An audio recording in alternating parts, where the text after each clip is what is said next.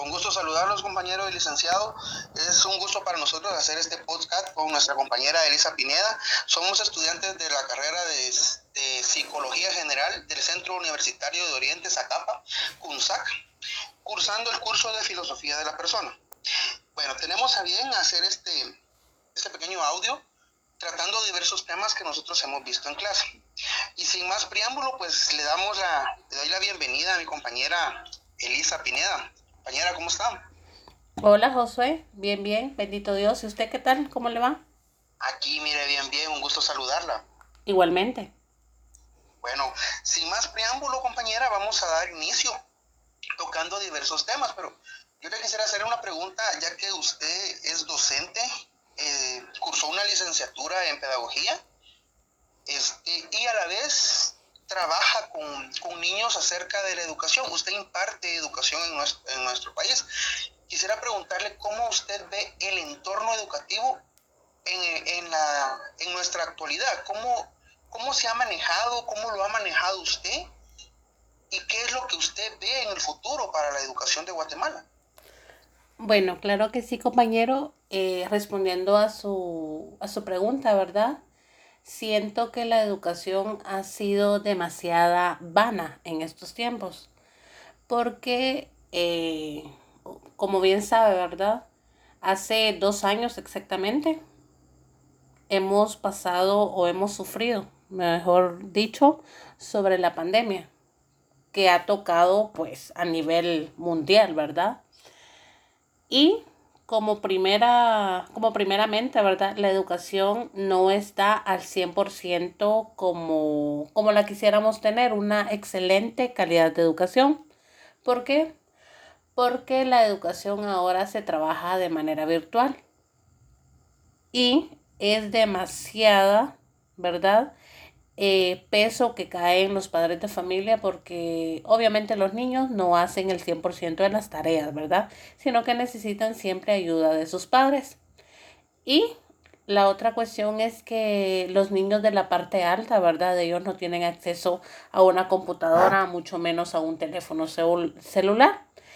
Em, y eso ha venido a afectar demasiado nuestra educación y como número dos, nuestro gobierno, ¿verdad?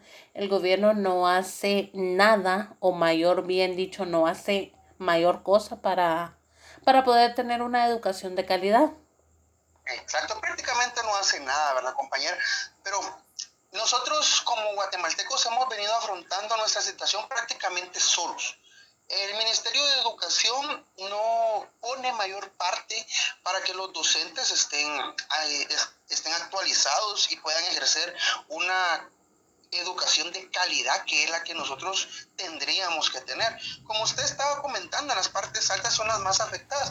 Hay docentes que ni siquiera suben a sus aldeas, no, no tienen mayor comunicación con los niños y eso de que le estén entregando guías para poder trabajar no, no tiene mayor beneficio para nosotros, mucho menos para los niños. Consideremos un niño de primero primaria que esté solo trabajando con sus guías, que, si, que sus papás ni siquiera saben leer ni escribir.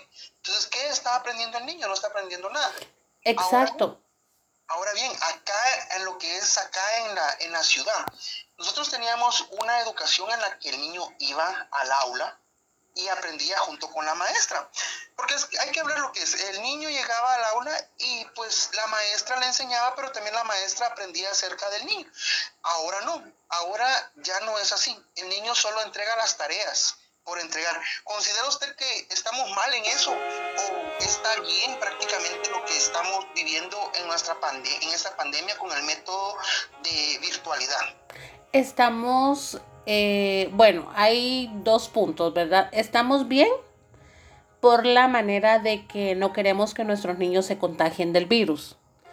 Pero a la vez estamos mal porque mucho docente, bueno, en mi caso, ¿verdad? Eh, yo trabajo en una institución en donde resguardamos, ¿verdad? La protección del niño. Y tengo a mi cargo 25 niñas de diferentes edades, desde 7 años a 13, 12, 13 años, ¿verdad? Y los maestros dejan demasiadas tareas. le puedo decir que en una semana, ¿verdad? Saturan tanto las guías educativas que dan y obviamente si usted va a una clase presencial, ellos no logran trabajar la guía de la semana que están entregando. Y quieren que el niño la trabaje en su casa sin el apoyo de ellos. Exacto, sobrecargan demasiado las guías y de todas maneras el niño no aprende nada. Exacto, compañera. Esa era la pregunta que le quería hacer. ¿Usted considera que los niños están aprendiendo? No. No, no se está aprendiendo. El niño prácticamente solo está haciendo sus guías para poder pasar de años sin adquirir ningún conocimiento. Exacto. Y de todas maneras, el padre de familia, ¿verdad? Eh, me pongo en el caso de ellos, es demasiado tener eh, ocupaciones de su esposo, ¿verdad? Que la casa, que la comida, que todo esto. Imagínense todavía realizar las tareas de los niños es demasiado frustrante para la mamá como para, como para el niño, ¿verdad? Y los docentes, pues bueno, bien gracias en su casa. Así es. Hoy sí están viviendo los padres de familia qué es lo que es ser un docente y tener 30, 40 niños a su cargo. Exacto, porque dicen que los docentes no hacen nada. Ah, hoy, hoy sí están experimentando ellos. Ahora sí. Bueno, compañera, este, estamos mal. Conclusión de, de nuestra primera parte, estamos mal en el sentido de que no tenemos apoyo, no tenemos apoyo de ministerios, no tenemos apoyo de presidencia, que en este caso sería el Ejecutivo, para ejecutar un plan de educación bastante amplio. Exacto, estamos de más. Eh, estamos mal desde la cabeza hasta los pies, ¿verdad? Completamente, todo el cuerpo está completamente mal. Exacto.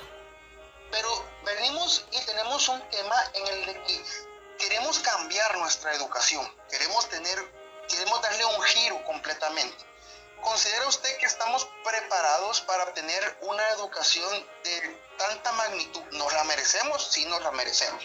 Pero estamos estamos en un tiempo en el que tenemos que velar también por la salud de nuestros, de nuestros ciudadanos, de nuestros compañeros ciudadanos. Y el plan de implementar este tercer contrato social por la educación, ¿considera usted que sería algo perfecto para Guatemala? ¿Nos avanzaría, avanzaríamos algo en educación? Pues eh, no del todo, compañero. Porque la verdad eh, estamos mal en todos los aspectos.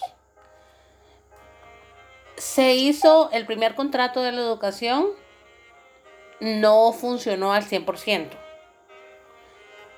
Se realizó el segundo contrato, tampoco se realizó al, 100%. Ahora están o, o vinieron, ¿verdad?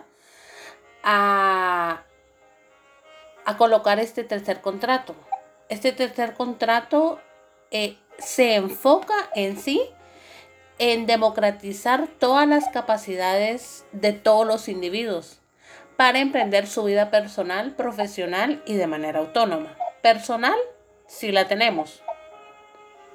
Profesional, no la tenemos. ¿Por qué? Porque en nuestro país primero vemos eh, lo coloquialmente, ¿verdad? El cuello que tiene cualquier persona para poderle dar un puesto de trabajo. Y de manera autónoma tampoco la tenemos. Entonces, estamos mal de todas maneras. Segundo. No vamos a tener la ejecución del 100% del, del programa que se está que se quiere implementar, ya que en las otras dos ocasiones tampoco se ha hecho, no se ha implementado el 100%. ¿Será que tenemos una mala estrategia para poderlo hacer? ¿Qué considera usted? Sí, tenemos una mala estrategia porque queremos que el niño o nuestros ciudadanos, ¿verdad? Aprendan a leer, a escribir, a, a interactuar, pero la situación está de que no hay unos docentes excelentes y profesionales para poder enseñar al niño. Porque muchas maneras eh, hay personas ya adultas de la tercera edad, de 50, 60, 70 años, ¿verdad? Y todavía están en una escuela dando clases. Porque no le dan, porque no le dan la oportunidad a un, a un profesional joven para que ellos puedan emprender su viaje como docentes. Sí, eso es lo que le quería comentar, compañera tenemos tantos, tantos maestros, tantos docentes ya de edad avanzada en las escuelas, hablemos de escuela primaria, preprimaria o diversificado, de que tenemos, tan, tenemos la mayoría de docentes en las escuelas, vamos a encontrar dos o tres de edad avanzada. ¿Por qué no, le, no darle la oportunidad? ¿O por qué esa gente no decide jubilarse y ceder su espacio para que una persona joven con ideas nuevas, con ideas relevantes, en este caso, que lo que estamos viviendo, que tenga mayor conocimiento de la tecnología, no estamos diciendo que las personas mayores no lo puedan hacer, porque en realidad sí lo pueden hacer. Se necesita de un esfuerzo extra para poder hacerlo. Y ellos lo tienen para poder darlo. Pero un joven también puede venir a hacer el trabajo que ellos están haciendo. ¿Por qué no ceder el espacio para poder generar ese mayor campo de ampliación en la educación acá en Guatemala y que pueda generar una una educación más, más útil y más movida dentro de nuestro sistema. Porque estamos tan atrasados que todavía utilizamos libros de uh, hace tiempos, habiendo, habiendo tanta actualización obviamente el gobierno casi no nos la da, pero hay otra, hay otra forma de adquirir ese conocimiento. Y mayormente los jóvenes son los que lo tienen. No estamos denigrando a las personas que en realidad están trabajando ya mayores, pero ¿por qué no ceder el espacio? No, no se necesita ser pues, una persona egoísta en este caso.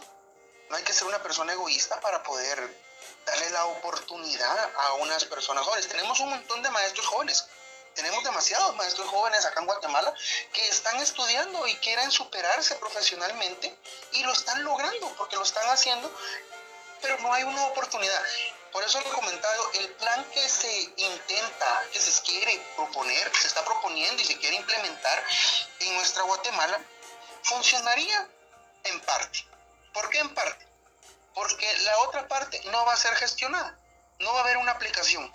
Tal vez le hace falta un objetivo menos, menos amplio del que se le quiere dar para que tal vez sea ejecutada, porque el 100% al final nunca son ejecutadas. Vimos el primer contrato, el segundo contrato, que al final no fueron ejecutados el 100%. Exacto. Entonces, ¿qué va a pasar con este tercer contrato? ¿Algo negativo de este contrato, compañero? Algo negativo de este contrato es que no vemos y no nos innovamos para poder tener una mejor educación o una calidad de vida. ¿Por qué? Porque siempre, eh, no sé si usted ha escuchado el dicho que los guatemaltecos somos como el, asadón. Solamente, solamente para adentro, para adentro. No vemos eh, qué es lo que tenemos más allá de nuestras narices. Debemos de contar con docentes competentes que ejerzan ese liderazgo proactivo y dinámico en el aula cumplir como mínimo, compañero, los 180 días de clase. Como mínimo. Como mínimo. Y eso no se cumple.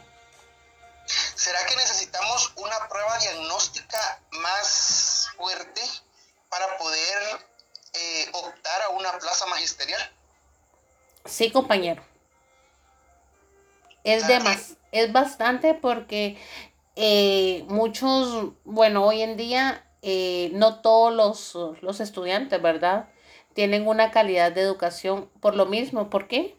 Porque solamente van a la, a la internet, al internet, solamente copian y pegan y ya.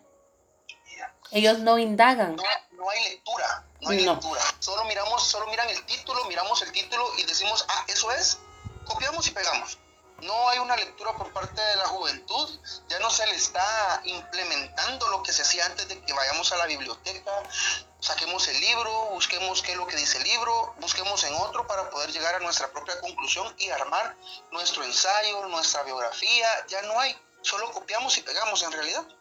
Exacto, la, la, la tecnología vino a movernos, ¿verdad? A todo mundo.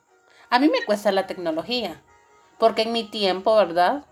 Eh, que ir a la biblioteca de Zacapa, de que recortes en la prensa libre, en el diario, ir a investigar, eh, digamos, sobre, sobre la historia de nuestra comunidad. Todo. Ahora no, ahora fácil. Usted entra a cualquier página. con esa metodología aprendíamos más. Exacto, demasiado. investigábamos y hacíamos nuestro propio resumen porque decíamos cómo vamos a cómo voy a copiar todo eso en el cuaderno decía uno. Y uno hacía su propio resumen. Exacto. y, todo lo pedían a mano. Ahora no. Ahora computadora. A computadora. Será que ese también sería un dato interesante en este en este cambio que se quiere hacer por en este contrato que se quiere hacer compañera la tecnología. Sí demasiado. Pero la tecnología la tenemos que usar de forma adecuada. Sería darle un uso proactivo a nuestras herramientas. Exacto, porque si no, si no le damos un uso correcto y adecuado, no estamos haciendo mayor cosa, no estamos aprendiendo, ni ejerciendo, ni tampoco innovando nuestros aprendizajes. Y en este tercer contrato se toca un punto bastante importante, lo que es el COVID. Y se intenta hacer un trabajo desde casa entonces, desde casa estamos ahorita, porque tenemos tecnología un tanto avanzada para poder hacerlo. Pero nos estamos acoplando tanto al, estar en casa que ya no socializamos de la misma manera.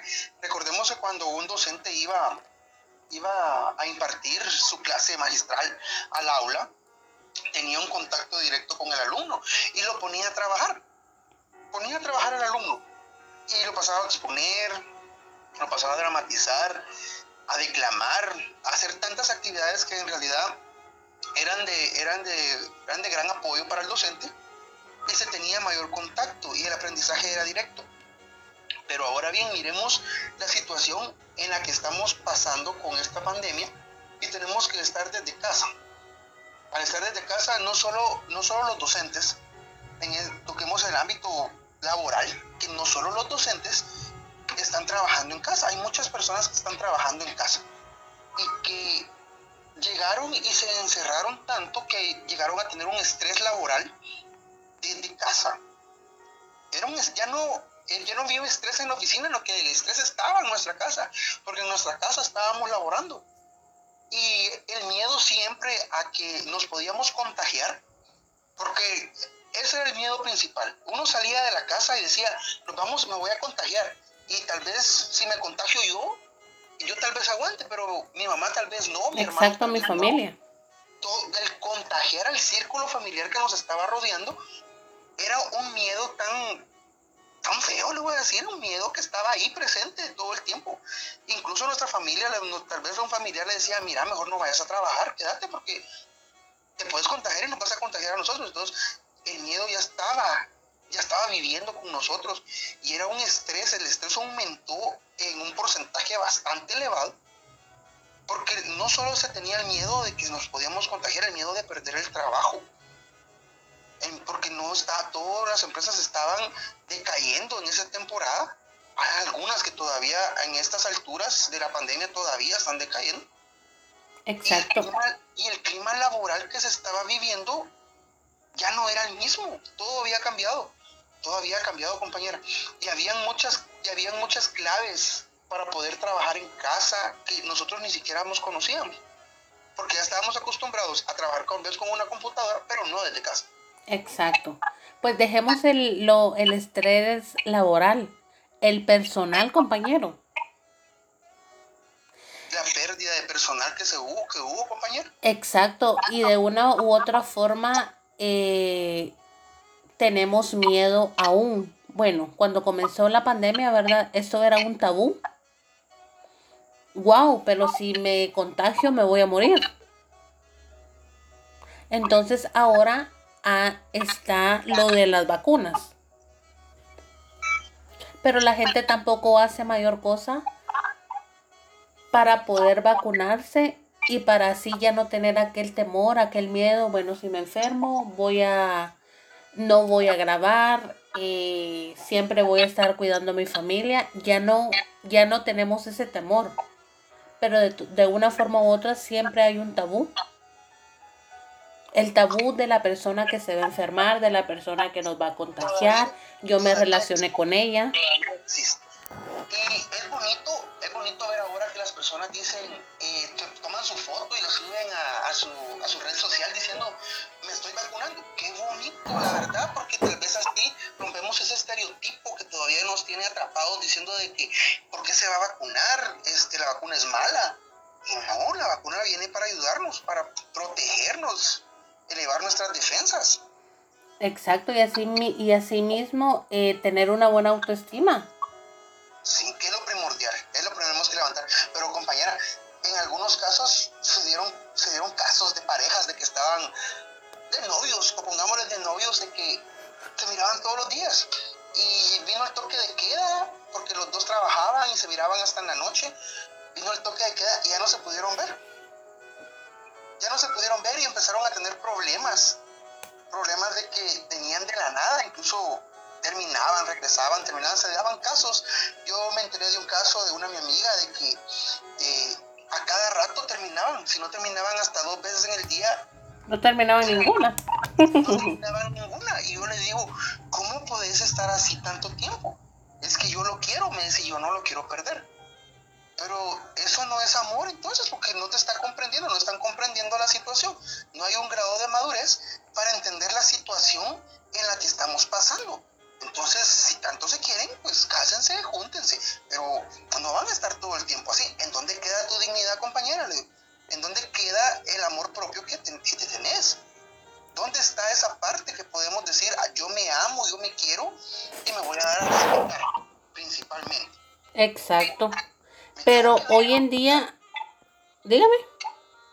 le digo yo, pues tienes que dar a respetar tu ámbito, porque él es su ámbito, él es su pareja, él tiene que entender. ¿Qué considera usted? Sí, él tiene que entender, pero eh, como dijo usted, no tenemos la madurez para poder afrontar este tipo de situaciones. Porque imagínense, toma esta situación así a la ligera. Imagínense cómo tomará las decisiones de su vida propia. Sí,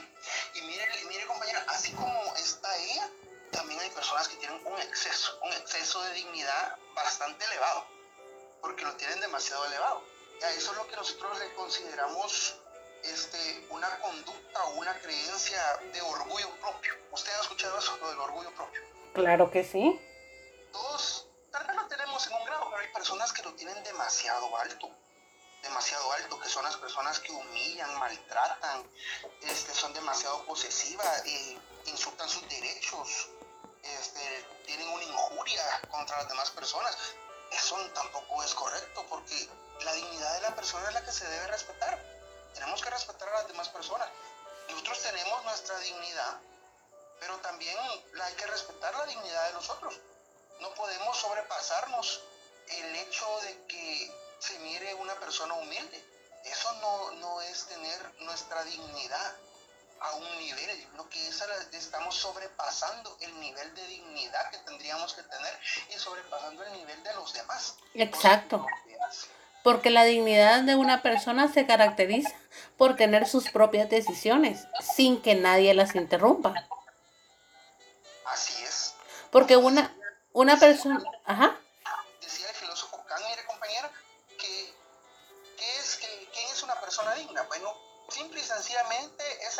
Persona que tiene voluntad propia y autonomía, nos decía Kant.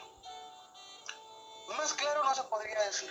Hay que tener una voluntad propia para poder hacer nuestras cosas, para tomar nuestras propias decisiones, junto con la autonomía. Porque la autonomía es lo que usted la hace ser una persona tal y como es. Y se va a respetar ser, una persona autónoma es lo mejor que usted le puede haber pasado. Así es, y todas las personas que tienen una dignidad tienen un buen balance emocional. Exacto. A mí no me va a afectar lo que dice la otra persona de mí. A mí no me importa cómo se viste ella mejor que yo. Toda persona tiene que ser innata. Tiene que estimarse como es ya sea profesionalmente, sentimentalmente, ¿verdad? Porque no podemos ir, no podemos ir en la vida diciendo, ay no, ella es mejor que yo. No, tenemos que ser conscientes y una dignidad. que nos implica ser mejor cada persona. La dignidad está con nosotros todo el tiempo y nadie nos la va, nadie nos la va a regalar, nadie nos la va a donar. Esto, la dignidad siempre va a estar con nosotros porque con nosotros nació. Solo es cuestión de explorarnos nosotros mismos sentimentalmente, saber lo que nosotros valemos para poder ejercer nuestra dignidad. Exacto, compañero. No sé si usted en algún tiempo ha querido perder el temor al cambio. No, esa es parte de nuestra dignidad. No lo puedo perder. Exacto. Tenemos que ver la manera de cómo sentirnos bien. Tenemos que quitarnos esos estereotipos de nuestra mente. Lo que nos hace mal, pues hay que desecharlo no lo tenemos que tener siempre con nosotros. Así es, compañera. Bueno, compañera, no sé, yo para concluir le, dejo una frase a usted y a todos los que nos han escuchado. Lo que, ¿Qué es una persona digna? Bueno, pues entonces la persona digna es aquella persona respetuosa de sus derechos y de los derechos de las demás personas. No sé si usted quiere agregar algo, compañera. Pues eh, también, compañero, que tenemos que dejar el miedo atrás, ser unas personas dignas, eh, tener poder, hacernos un cambio en nuestra vida, no dejarnos eh, pisotear por nadie, ¿verdad? Como segundo punto, tenemos que conocernos y amarnos tal como somos y aceptar los cambios que vienen a nuestra vida. Principalmente. Exacto. Bueno, pues compañeros y licenciados, hasta acá nuestro podcast con los temas de la dignidad, el tercer contrato social y el clima laboral en tiempos de COVID. Tres temas de que se han tratado en, la, en lo que va de nuestro curso. Espero haya sido de su agrado este, este pequeño espacio que se nos abrió para poder dialogar acerca de estos temas y agradeciendo a la compañera por tener siempre el apoyo y poder este, dialogar un poquito del tema. Exacto, muchísimas gracias a usted compañero y espero que les haya gustado, ¿verdad? Eh, les compartimos un poco de nuestro aprendizaje durante estos meses que empezamos el segundo semestre y no nos queda más que agradecer por todo muchísimas gracias por su atención. Pasen feliz día. Gracias, hasta la próxima.